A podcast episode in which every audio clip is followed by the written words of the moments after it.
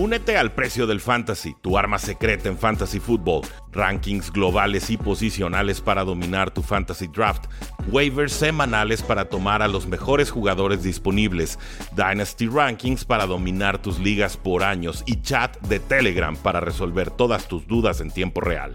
Visita stam.store diagonal precio NFL o da clic al link en este episodio para suscribirte.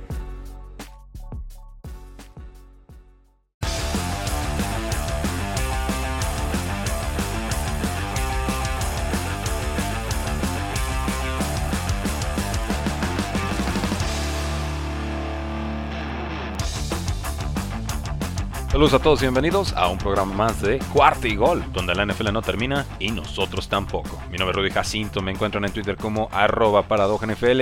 Les recuerdo que tenemos un código promocional para todos ustedes con nuestros amigos de Instabet México. Encuentran el enlace en los comentarios de este episodio. El código promocional es Cuarta y Gol y reciben 500 pesos para apostarle a su equipo favorito. Ya lo saben, instabet.mx, dan clic a nuestro link ahí en comentarios usan el código cuartigol todo junto con la letra cuartigol, no le pongan el numerito, no les va a funcionar y tienen 500 pesos para apostar.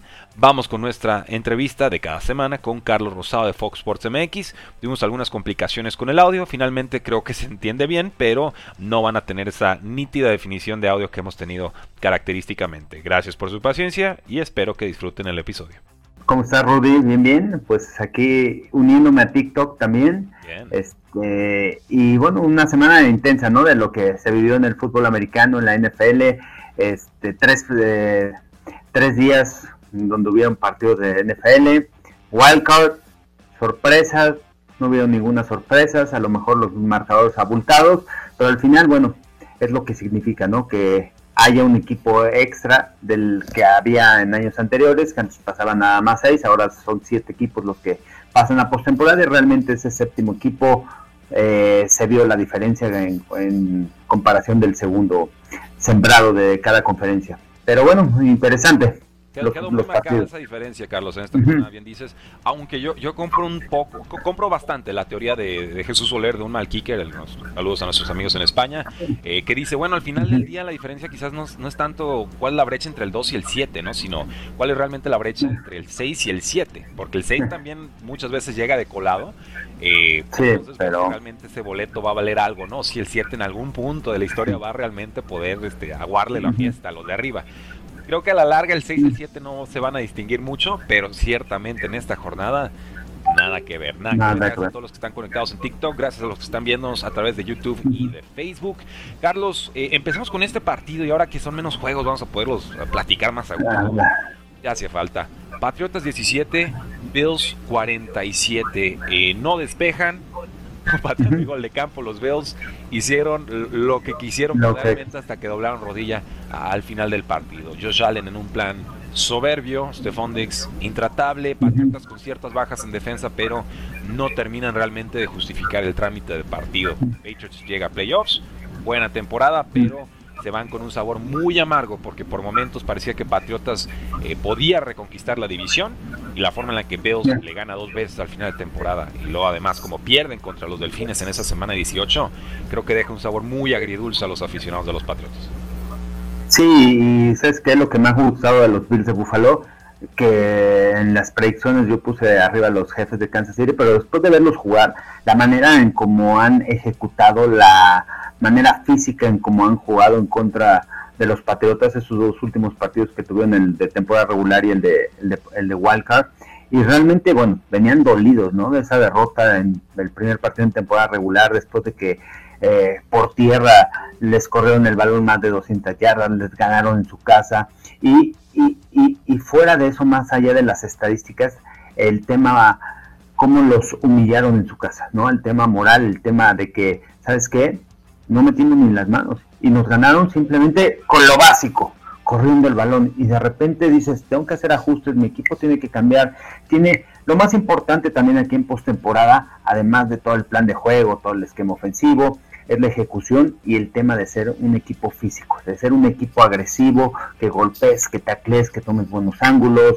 que vayas con todo y que sigas moviendo las piernas hasta que el árbitro termine, este, venga el silbatazo y escuches el eco del, del silbatazo, ¿no? tú sigue moviendo las piernas hasta, aunque escuches el silbato, ¿no? En una de esas te regalan un sí.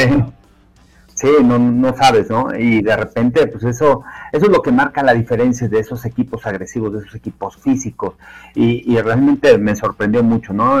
por parte de los Bills, la defensiva otra vez hace un gran trabajo, Leslie Fraser, pero la ofensiva, la manera de ejecutar, mm, se dice, y viendo el partido, quizá ese pase interceptado cambió el rumbo del partido. Sí, lo cambió, pero al final los Patriotas no encontraron la solución para detener a Josh Allen al principio digo, bueno, sí, se, hubieran ido 7 por 7 y de repente, pero, pero ves las posesiones de los Bills de Buffalo y en cada serie ofensiva están en territorio de, Nueva Inglaterra. Entonces, creo que no afectó tanto.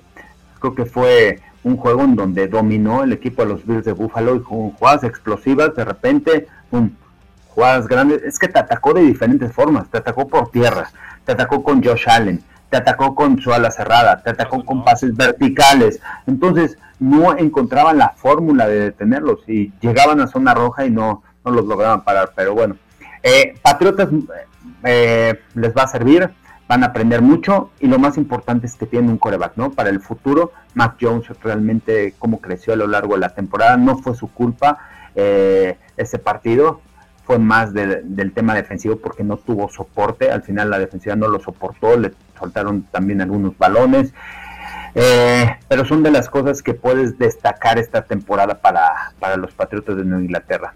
Y para los Bills, realmente serios, serios contendientes, ¿eh? Y van en contra de los Chiefs, tienen esa emoción.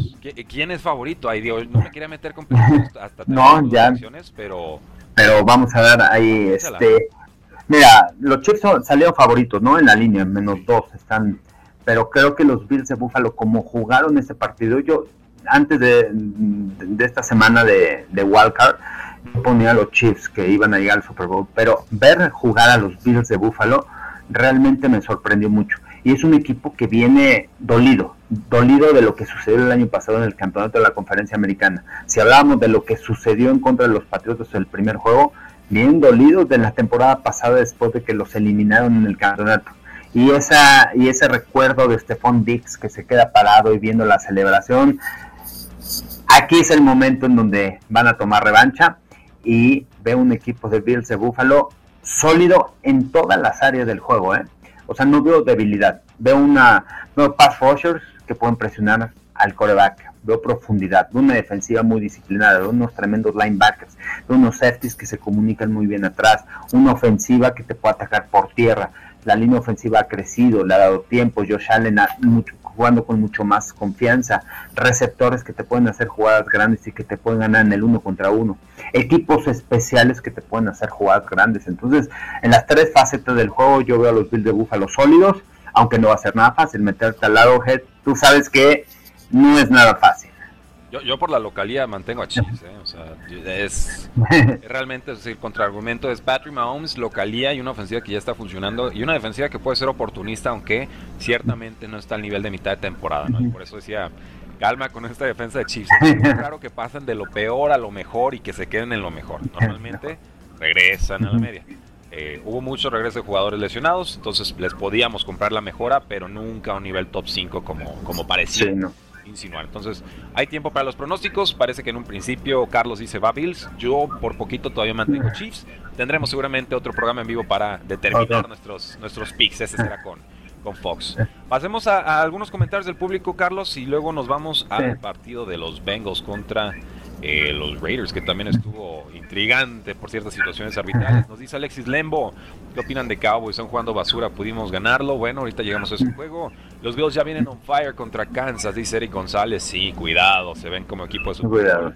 Saludos, Carlos. Excelentes comentarios, como siempre, dice José Valente. Y Eric González insiste que la defensa de Bills va a ser el gran factor o un gran factor contra los Chiefs. Y sí, ese puede ser la unidad diferencial. Eh, partido. Eric Hill es supremo cuando está bien. Yo creo que dice Ega Lindor 30 y TJ Watt 90. Yo creo que gana Bills. Tú y varios, ¿eh? Tú y varios. Creo que ya muchos están terminando de subir a, al barco. Carlos, Raiders 19, Bengals 26. ¿Qué aprendimos de este partido? pues aprendimos que los Bengals se puede pegar a cualquiera, ¿no? Eh, detalles importantes de este partido, porque se van a enfrentar a los Titans, el tema de no lograr anotación de seis puntos cuando estuvieron dentro de la yarda 30 de, de Las Vegas. Al final sacaron goles de campo y son de los detallitos que tienen que ir mejorando, porque contra los Titans, un equipo muy bien entrenado por Bravel, no pueden cometer ese tipo de, de, no de equivocaciones, pero no de ser tan contundentes. Sesiones, sí, y realmente me quedo con lo que ha hecho Joe Burrow a lo largo de la temporada, ¿no?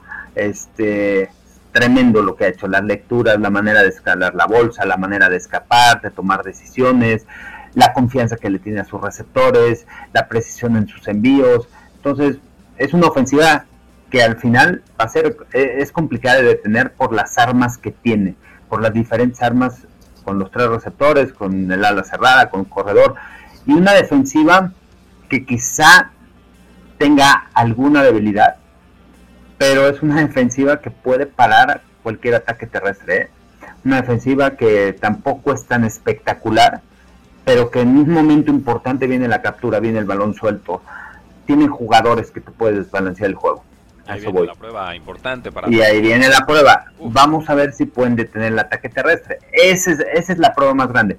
Aquí, para el juego que viene de los Bengals, no sé qué tanto le pueda pesar la experiencia a Zach Taylor como head coach en un juego postemporada en contra de un Bravo que tiene experiencia en playoffs y el, fuerte. Y, el entendimiento que tiene del juego. Sí, no, y porque ah, él ha ganado partidas de ajedrez en el campo, por supuesto. Sí, dices. Belichick, no, claro. Entonces, Zach Taylor lo veo como pollito en comparación. Lo que hizo esta temporada, ¿no? O sea, tú imagínate a Mike Bravel, ponlo con, con el roster que tienen los vaqueros de Dallas. ¿Hasta dónde los llevaría? Hasta el final. O sea, por lo que hizo, ¿no? En la temporada. Utilizaron 87 jugadores en el roster, el roster es de 53, muchísimas lesiones, y a pesar de eso, se mantuvo ahí. Y no solo eso, fueron los campeones de la conferencia americana. Terminaron con el mejor récord. Entonces, es de llamarse la atención, pero bueno, pero no va a ser nada fácil, ¿eh? Yo creo que puede ser un upset de la semana, ¿eh? Los Bengals tienen con qué pegarle a, los Titans. Por habilidades de jugadores. Tienen jugadores que te cambian en el momento del partido y que pueden venir de atrás. Un Joe Burrow que de repente, pum, pase largo, completo, un Jamar Chase que se puede escapar, un T. Higgins, un Tyler Boyd. O sea, hay piezas con las que puedes atacar a tu equipo. Entonces, yo, bueno, ya luego daremos nuestros pronósticos, los sacaremos, ya se los mandaremos, pero es un juego que realmente me llama mucho la atención, ¿eh? lo que lo que puede crear y es una prueba de fuego también para Joe Burrow para cerrar entre Joe Burrow y Ryan Tannehill, ¿con quién me quedo? Me quedaría con Joe Burrow. Sin, lugar a dudas. Eh, necesita menos ayuda de esquema para producir, me, parece. Eh, la defensiva de Bengals hace jugadas cuando se necesitan, dice Eric González. Y Joe Burrow demostró bastante temple para hacer su primer partido de playoffs, de acuerdo. Y, creo que lo dijimos en la previa, Carlos. Eh, Joe Burrow no es alguien a quien le tiemble las piernas, ¿no? Es, todo el fogueo, tuvo la mejor temporada colegial de la historia. le ganó a Alabama dos veces, o sea no, no hay, no, no bueno, ya ni me acuerdo bien. Pero el caso es que Joe Burrow es, tiene, tiene sangre fría y ahí no, hay mucho problema. Em, sin embargo, sí hubo una jugada polémica en este partido, Carlos. Solamente lo voy a citar para los que quizás no vieron el partido, ¿no? Esta, esta jugada en la que Joe Burrow escapa hacia la derecha, lanza un pase en el aire, a punto de caer afuera eh, de la línea de, banda. Obviamente ahí moriría la jugada. Eh, vuela el balón y se escucha un silbatazo, que era de la cebra que estaba cerca de la jugada de, pase. Acaba en, touchdown la jugada y validan la anotación. Era el, equipo de Jerome Boger. recuerden, en, postemporada, los grupos de, de reps, los, las cebras, les voy a decir así porque no se, no se merece mi respeto esta semana. Eh, es un grupo superestrella, no es el grupo con el que ha estado trabajando Jerome Boger toda la temporada. Y entonces se juntan y dicen, eh, vale la anotación. La decisión correcta hubiera sido Hubo un silbatazo antes de que terminara la jugada. Eso pudo provocar que los defensivos se detuvieran y entonces se repite el down. Lo siento, Bengals, va de nuevo. No lo hicieron, y eh, creo que ahí es el doble error, ¿no? Me equivoqué y él no quiero aceptar que me equivoqué. Y ya sabemos que Jerome Boyer y compañía, que por sí Jerome Boyer siempre me ha parecido lo peorcito de la NFL, no estarán pitando ninguno de los próximos partidos. Entonces, solo hago ahí la, la puntualización. Carlos, y antes de pasar al siguiente partido, tenía esta duda yo también y la hace aquí User 27 47 84 55 28. Ah, que no, saludos. Justin Herbert o eh, Joe Burrow, resto de su carrera, llamémoslo. En ligas dinastía, ¿con quién te Uf, no sé, muy complicado esto, muy complicado. No, me quedo con Herbert, pero no sé, muy complicado. Por, por, me quedo dos. Yo, yo también, y sé que no es la opinión favorita ahorita, ¿no? Pero Justin Herbert, por sus habilidades físicas, Joe Burrow ya nos mostró que maximizar todo lo que tiene. Creo que físicamente Herbert te da ese, ese extra. Sí, eh, el tamaño, el lanzar fuera de lo planeado, el lanzar este desbalanceado, eso lo tiene Justin Herbert, puede hacer jugadas por tierra, pero es que también Joe escapa rápidamente, sabe en qué lugar, siente la presión, tiene un gran awareness, tiene una gran inteligencia, entiende perfectamente lo que está sucediendo adelante, se anticipa las coberturas, eso lo, o sea, de repente dices la inteligencia, pero creo que en cuestión de inteligencia yo veo Burrow arriba de Justin Herbert, un poco, porque los dos sumamente inteligentes y entienden perfectamente. Manipula muy bien la defensiva también Justin Herbert, cualidades atléticas quizá arriba eh, Justin Herbert, pero de repente ves a Joe Burrow y conecta los pases, entonces, ¿quién, ¿de quién es culpa?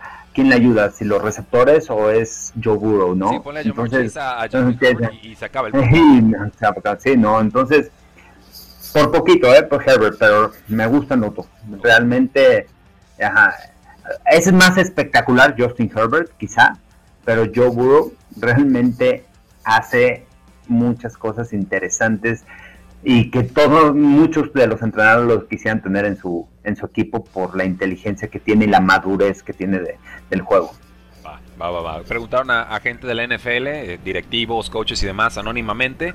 Eh, Pro Football Focus hicieron estas encuestas anónimas. Dijeron Joe Burrow.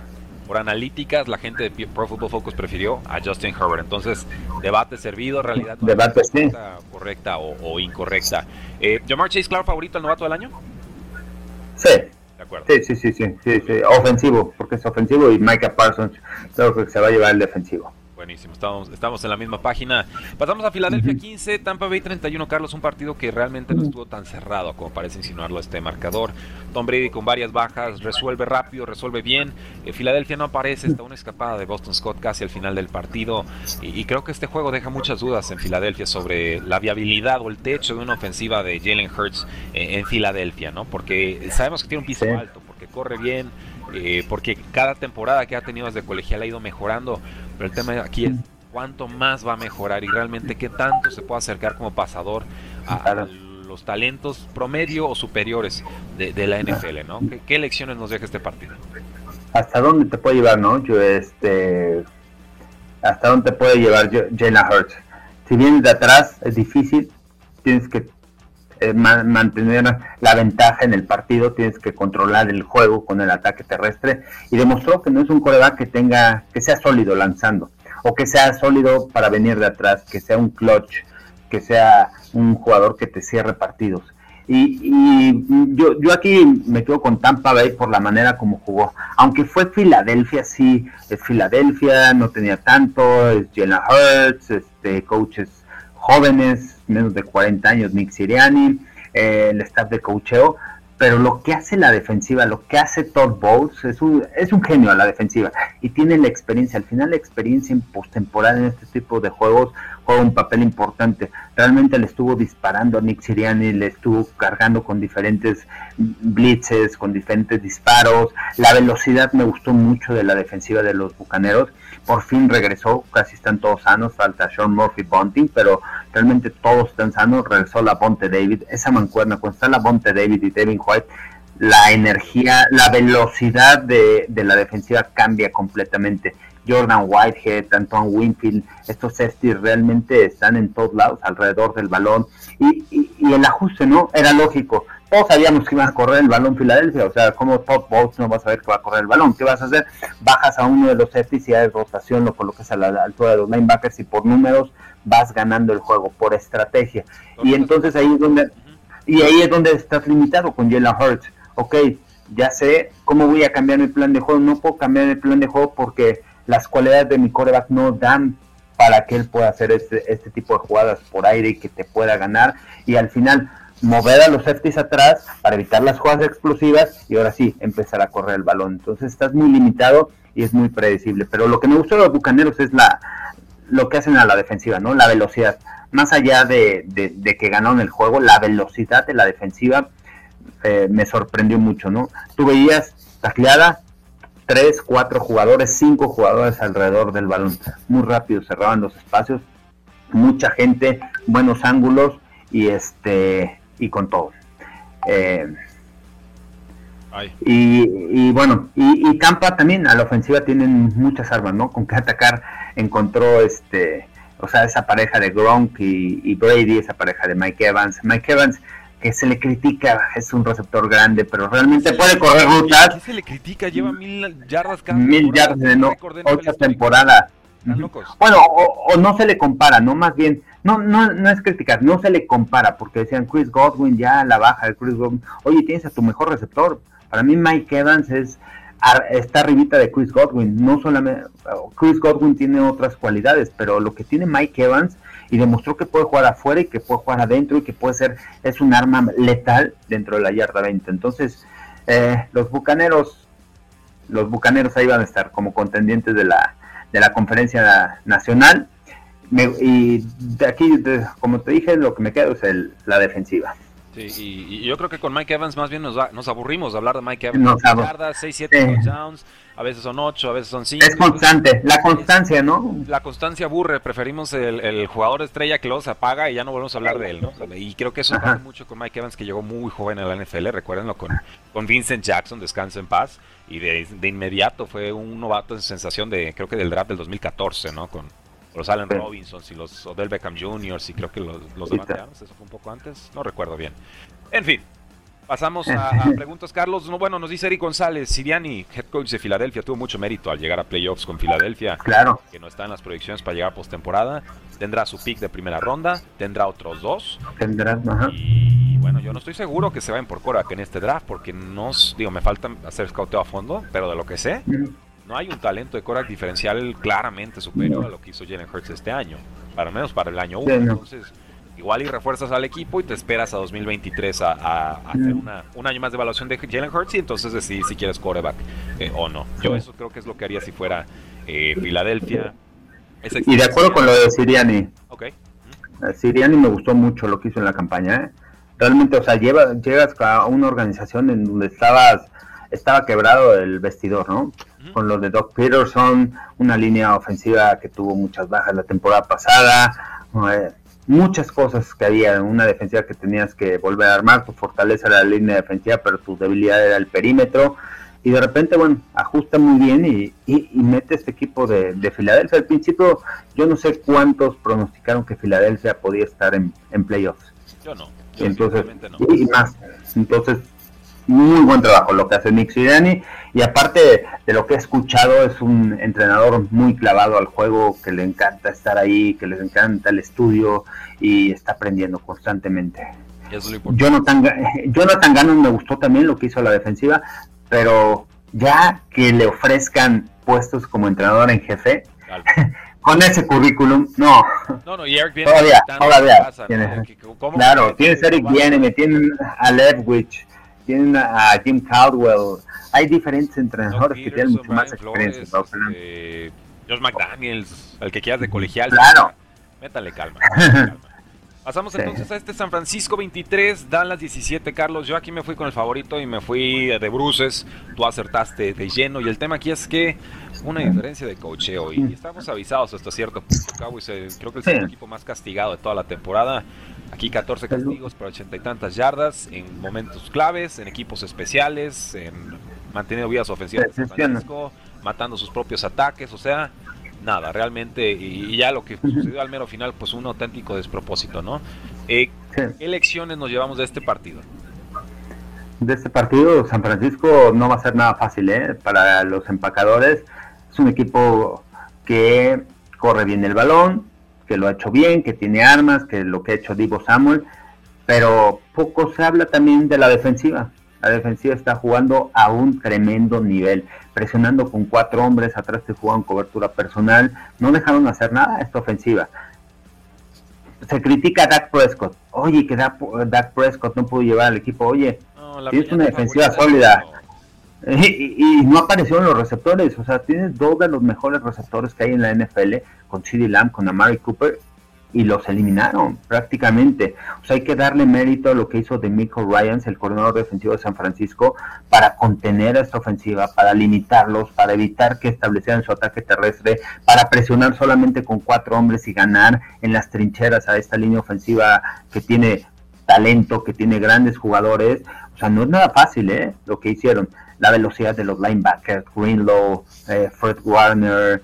Entonces, Creo que un, equipo de San Francisco bien entrenado, un equipo de San Francisco que está jugando físico y al final el, juego de San Francisco es controlar el partido. ¿Y cómo lo vas a controlar? Yéndote arriba en el marcador. esa es la clave. No puedes dejar que Jimmy Garoppolo venga de atrás para vencerte. Y esa será la clave en contra de los empacadores, de los Packers. Otra vez, ya, ya les ganaron, ¿eh? Y ya, ya se enfrentaron a ellos en temporada regular y fue muy parejo. Ganó Green Bay apenas por un gol de campo. Se enfrentaron hace dos años en el campeonato de la conferencia nacional. Es, es, otro, es otro equipo, pero tiene la fórmula Kyle Shanahan. Es un equipo que, si ejecute, si corres el balón, o sea, tampoco está tan difícil, y mantienes a Aaron Rodgers fuera del campo, cuidado. ¿no? O sea, tiene, tiene posibilidades. Van a llegar muchos, días, ahorita regresamos al partido, pero van a llegar muy tocados los dos equipos. Nick Bosa sale por una conmoción. Eh, Warner también estaba tocado, el, linebacker todólogo. Eh, del lado de los, de los Green Bay Packers, pues ver si juega Jair Alexander. Por ahí estaba en duda eh, Whitney Merciless, que no ha estado jugando en todo el año. Y había uno más por ahí, creo que es Smith, no, no recuerdo bien, creo que un linebacker. Entonces, hay, hay o sea, son piezas claves en defensiva de los dos lados que, que pueden, o sea, si salta uno, por ahí va a atacar el rival, ¿no? Entonces, así de cerca ese reporte de lesionados, porque aquí está preguntando eh, eh, User ST234 en, en YouTube, eh, ¿creen que gane San Fran contra Green Bay? No lo sé, deja ver quiénes van a jugar, ¿no? Y entonces ya podría hacer una idea de X's y pues, por dónde van a, atacar. Nos dice que Lindor 30, no ve a Carlos. Yo sí lo veo, aquí sigue Carlos. acá andamos, acá andamos. No se preocupen. Eh, ¿Podrá Roger ganarle a San Francisco? Pregunta Roatilano. Pues eh, sí, de que puede, puede. Van, a partir de favoritos, pero eh, creo que San Francisco tiene la fórmula para Green Bay es ese ataque terrestre tan incesante. Vamos. No, no, no va a ser tan fácil. Yo, bueno, ya, ya, daremos los picks luego, pero sí, no, no va a ser nada fácil. Va a ser muy interesante. Denme los puntos de San Francisco, así se siente eh, y de Dallas, bueno, esta última jugada, ¿no? Para los que no vieron el partido, si es que existe alguien que no vio el partido. Quedaban 11 segundos en el reloj, sin tiempos fuera. Dak Prescott corre por todo el centro del campo. Se nos engolosina el muchacho, va al suelo. Quedan 5, 4 segundos. Le da el balón a su centro en vez de a la cebra. La cebra tiene que tocar el balón para iniciar jugada. 3, 2, 1. En el 1 empieza el snap, parece. O bueno, un poquito. Eh, toca el, red, suelta. Y se acaba el reloj. O sea, no alcanza ni a soltar el balón, ni a hacer una Ave María más sencillo. Y quedan completamente retratados Mike McCarthy y compañía. Carlos, hablando de head coaches, ¿no? Y habiendo tanto candidato por ahí. Sabemos que Mike McCarthy no se encarga de la defensiva. Sabemos que Mike McCarthy no lleva la ofensiva porque claro. Entonces, quejas sobre el, estilo de juego o las jugadas con Kellen Moore, por favor. Eso no es con Mike McCarthy. Esto significaría que Mike McCarthy tiene entonces una responsabilidad crítica, que sería el manejo de partido. ¿Me equivoco? Ok. ¿Cómo es posible que lo maneje tan mal si es lo único que tiene que hacer? Pero no es de ahorita. Es de siempre, pero ¿cómo siempre. fue a, un, a un este viaje, una, se fue de rodillas como si fuera la romería a las, instalaciones de Pro Football Focus a aprender sobre analítica, a aprender y de tiempos, de cómo pedir tiempos fuera y cuándo jugar y cuándo no. Y es el mismo inútil. Es el mismo inútil Mike McCarthy. Ajá. Sí, es increíble. Es increíble el tema de Mike McCarthy y además vienes arrastrando los castigos. Eso, eh, llegas a postemporada y los castigos juegan un papel muy importante en el juego para seguir series ofensivas, para no estar colocados en situaciones de largo yardaje, para evitar regalarle yardas a la defensiva. Y es un equipo que tienes que prepararlo para playoffs. 14 castigos en el juego. Ya lo venías arrastrando, ya sabías que tenías ese problema y lo vuelves a cometer en playoffs. ¿De quién la culpa? semana. Claro, exacto. Son los detalles que muchas veces dices, bueno, no, no, no va a pasar en el juego, fue una este, errores y no sé qué. Pum, vuelve a pasar. Y vuelve a pasar constantemente. Sí, aquí dice Alex, debe error tonto de Prescott, sí, pero para que se equivoque Prescott no tienen que mandar esa jugada y eso es una eso viene de cocheo, no de no de Prescott. La ejecución puede fallar, pero la decisión al final, es muy errática. Necesitas 17 segundos para que salga una jugada así. Pero necesitamos una anotación. De todas maneras, ustedes les garantiza que hubiera mandado un pase, hubieran tenido una oportunidad. Ahora, hubieran ejecutado, como está jugando la defensiva de 49ers. Claro. Dos Ave Marías desde las 50 y tantos, o te acercas e intentas un pase de 30, 35 yardas. O sea, eh, ya había perdido Dallas, nada más no le habían avisado. Esa es la realidad, acabó con polémica.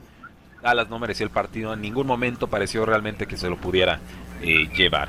Pasamos entonces a Pittsburgh 21, Chiefs 42, nos decían por ahí, pues muy loable lo de la defensiva de Steelers, llegando hasta esas instancias porque la ofensiva no ayudó.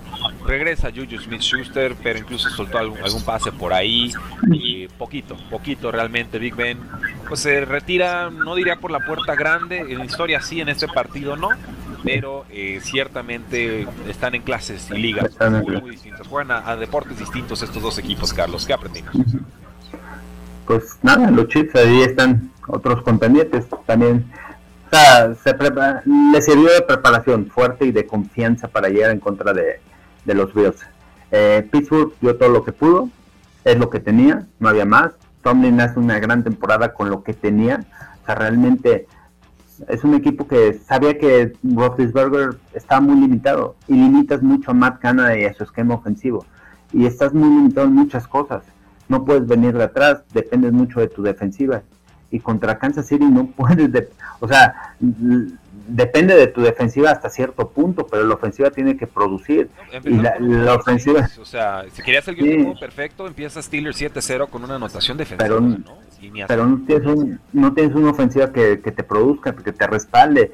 O sea, llega un momento en que ya te cansas, oye, tres y fuera, tres y fuera la ofensiva, otra vez regreso al campo, otra vez tengo que hacer la jugada y bueno, esta defensiva de Pittsburgh, realmente TJ Watt defensivo del año, ¿eh? no hay duda. Si, si, si no se lo dan, es un robo realmente lo que hace en la temporada, por lo que significa en el equipo, ¿no? Cada vez que está dentro del terreno de juego, esta defensiva es completamente diferente. Y Chip de Kansas City, bueno, encontrando piezas con que atacar diferentes a Tyreek Hill y Travis Kelsey y que va a ser muy importante contra los Bills. Si aparecen otros jugadores fuera de Tyreek Hill y Travis Kelsey, este equipo puede ganar el partido porque de repente, ok, te hago doble cobertura y dejo el uno contra uno. Y tienen jugadores hábiles, tienen jugadores playmakers que te pueden hacer jugadas grandes y tienen una defensiva también que ha robado balones, oportunista, que juega fútbol americano complementario, pero poco, ¿no? De lo que se puede aprender ese partido. Fue, fue, como un previo preseason para llegar contra los Chiefs. Fue, un, fue un bye week para Chiefs y todos sabíamos, hasta Big Ben en rueda de prensa decía, pues vamos a ver qué pasa. Ya cuando llegas con él, vamos a ver qué pasa, es que pues no va a pasar nada bueno para ti, ¿no? Es, es, la realidad. Pero pero llegaron Steelers y, es lo mismo que le digo a Eagles y es lo mismo que le digo a Patriots y es lo mismo que le digo a los fans de Arizona. Llegaron, vale más perder por paliza en Walker Week que no llegar. Entonces, eh, sí va a haber carrilla una semana o dos, pero eh, seguramente mucha esa carrilla vendrá de, fans de equipos eliminados. Entonces, pues siempre ustedes tendrán la última palabra en ese sentido. Obviamente. Saludos a todos, estamos en TikTok Live, echen corazones, echen gifs. Estamos con Carlos Rosado de Fox Sports MX estrenando este primer live que antes lo hacíamos en Instagram, pero como que nos está gustando aquí en TikTok, está, está muy bueno. Yo estaba muy frustrado con el live de Instagram, lo confieso. Instagram hay que, hay que echarle más. La verdad, te estás quedando muy atrás en este tema de los lives.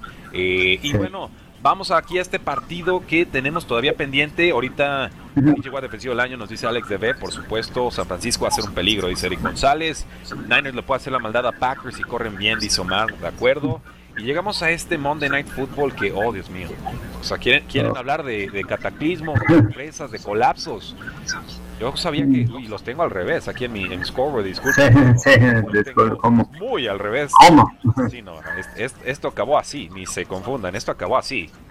Eh, tenía más yardas aéreas Odell Beckham Jr., receptor número 2 de Rams en el tercer cuarto, que Kyler Murray. O sea, Arizona estaba en yardas negativas dos cuartos.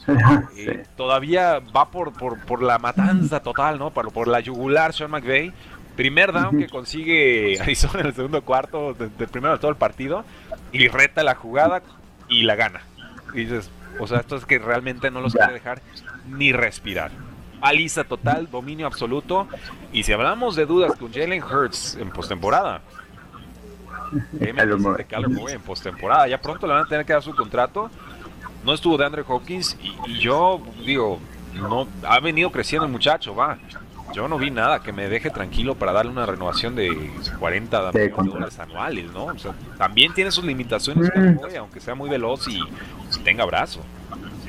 Sí, y al final su juego, ¿no? Controla su juego, que es que evites que extienda jugadas, eh, evitas que corra y realmente lo mantienes en la bolsa. Es un coreback de 1.83, 1.82, 1.80, cuánto mide, Kyler Murray, por ahí. No es un coreback que tenga esa facilidad para ver la línea de golpeo. Entonces tú lo mantienes dentro de la bolsa protección y es muy complicado. Su cualidad cuál es cuando extiende jugadas. ¿Ha madurado mucho en la bolsa? Sí, ha madurado mucho. Pero cuando lo mantienes ahí, cuando evitas que extienda jugadas, que haga jugadas fuera de lo planeado, ahí es donde se le complica. Y, y de los Rams, ahí están los resultados, están dando. ¿A qué me refiero? A Von Miller y Odell Beckham Jr., que los contrataron, jugadores con experiencia, pero los contrataron para este tipo de partidos, para llevar a los Rams allá, al Super Bowl en su casa. Los Rams tienen chance, han jugado bien, han jugado con confianza. Me gustó lo que hizo el equipo, pero ahora sí se van a enfrentar a un equipo real, ¿no? Un equipo eh, bien entrenado, o que tiene mayor experiencia, no que esté mal entrenado Arizona, sino un equipo con mayor experiencia y te vas a enfrentar un coreback que realmente se deshace del balón muy rápido, que entiende. Y, es un juego que los Rams pueden ganar ¿eh? por su línea defensiva. Donde más lastimas a Tom Brady es presionándolo por el centro del campo. Lo vimos contra los Santos y, y, y, está Donald y tiene, tiene jugadores, ¿no? Tiene armas con que atacar esta, esta defensiva de Rams y además están jugando este están jugando inspirados, ¿no? La confianza, no confiaré tanto en Matthew Stafford, pero sí confiaré en el ataque terrestre y en la creatividad de Sean McVay para moverles el balón. Se enfrentaron a las mejores defensivas en contra del ataque terrestre. Entonces, va, va a ser la prueba. Seguramente limitar el ataque terrestre y ahora sí, Matthew Stafford, vámonos, gáname en casa, vamos a ver de qué estás hecho. Yo creo en Matthew Stafford por las cualidades que tiene, pero creo que ese va a ser el plan de juego de Top Bowl. Va a ser. reservado este. Es, sí, este no, no se sabe, ¿eh? Y Matthew Stafford te puede sacar el juego, te puede tiene armas, tiene y, lo que hace con Cooper Cup tiene más. Exacto. Y realmente eh, Cam Akers como regresó, ¿eh? regresó con todo después de la lesión, tienen un Sonny Michel, o sea, hay profundidad, puede dar rotación a los corredores y eso ayuda mucho también, ¿no? En un partido así, en tercer cuarto, cuarto, cuarto, ahora le vamos a darle rotación, series ofensivas largas, mantener a Tom Brady fuera del terreno de juego. Muy, muy, muy, muy interesante este partido, ya daremos los picks, pero va a estar muy, muy bueno. Es una joya, Carlos, es una joya de partido. Realmente, a, nivel de, análisis, pues Rams viene con todo. Cardinals a seguir pensando en cómo reestructurarse. Hicieron una especie de all-in que pues se va a quedar muy truncado. Llegan a playoffs, eso vale mucho, pero van a llegar el momento de las decisiones importantes con varias renovaciones, sobre todo, insisto, la de Callum Murray. Y viene junto con con las de Lamar Jackson y tantas otras que, estaremos comentando en esta offseason. Y entonces nos queda la ronda divisional, Titans contra Bengals, esto es el sábado 22 a las 3.30 hora del centro. Eh, tú me distraes o me dices, Carlos, en qué momento o en qué partido vas a narrar. Eh, Packers ah, contra 49ers. Me, tocan los dos de la Nacional, me toca el de Packers contra 49ers el sábado, síganos a través de Fox Sports, y el domingo también estaré en el partido de Bucaneros en contra de Rams. Así que bueno, eh, muy, buenos juegos, eh, muy, buen, muy buen fin de semana los cuatro. Eh, es la mejor semana del año, Carlos. Tú sabes, esta, esta ronda divisional es cuando sacamos a los que realmente están de playoffs y se dan estos pedazos de duelazos. Ya a final de conferencia y Super Bowl me da la impresión que los equipos están muy apretaditos porque sienten que, que ya están ante, pero el fracaso está a la vista. Packers contra 49ers, sábado 22 a las 7:15. Véanlo por Fox Sports. Eh, tenemos a Bucaneros contra Rams. Esto será el domingo 23 a las 2 de la tarde. Y Chiefs contra Bills para cerrar esta ronda divisional. Será también el domingo 23 a las 5:30 hora del centro de México. Eh, despedimos nuestra transmisión en YouTube y en Facebook. Muchas gracias por habernos acompañado. Eh, recuerden seguir a Carlos Rosado. Carlos, ¿cómo te encontramos en redes sociales? Estoy en Twitter, en Instagram y en TikTok, arroba Carlos Rosado V, en Facebook Carlos Rosado 15 y en YouTube Carlos Rosado Sports. Buenísimo, a me encuentran en Twitter como arroba NFL, síganos en todas nuestras redes de cuarta y gol y síganse divirtiendo, vamos a estar hablando de todo lo que esperamos en la ronda divisional y también de cómo va esa búsqueda de nuevos head coaches en varios equipos de la NFL. Síganos, disfruten, la NFL no termina y nosotros tampoco.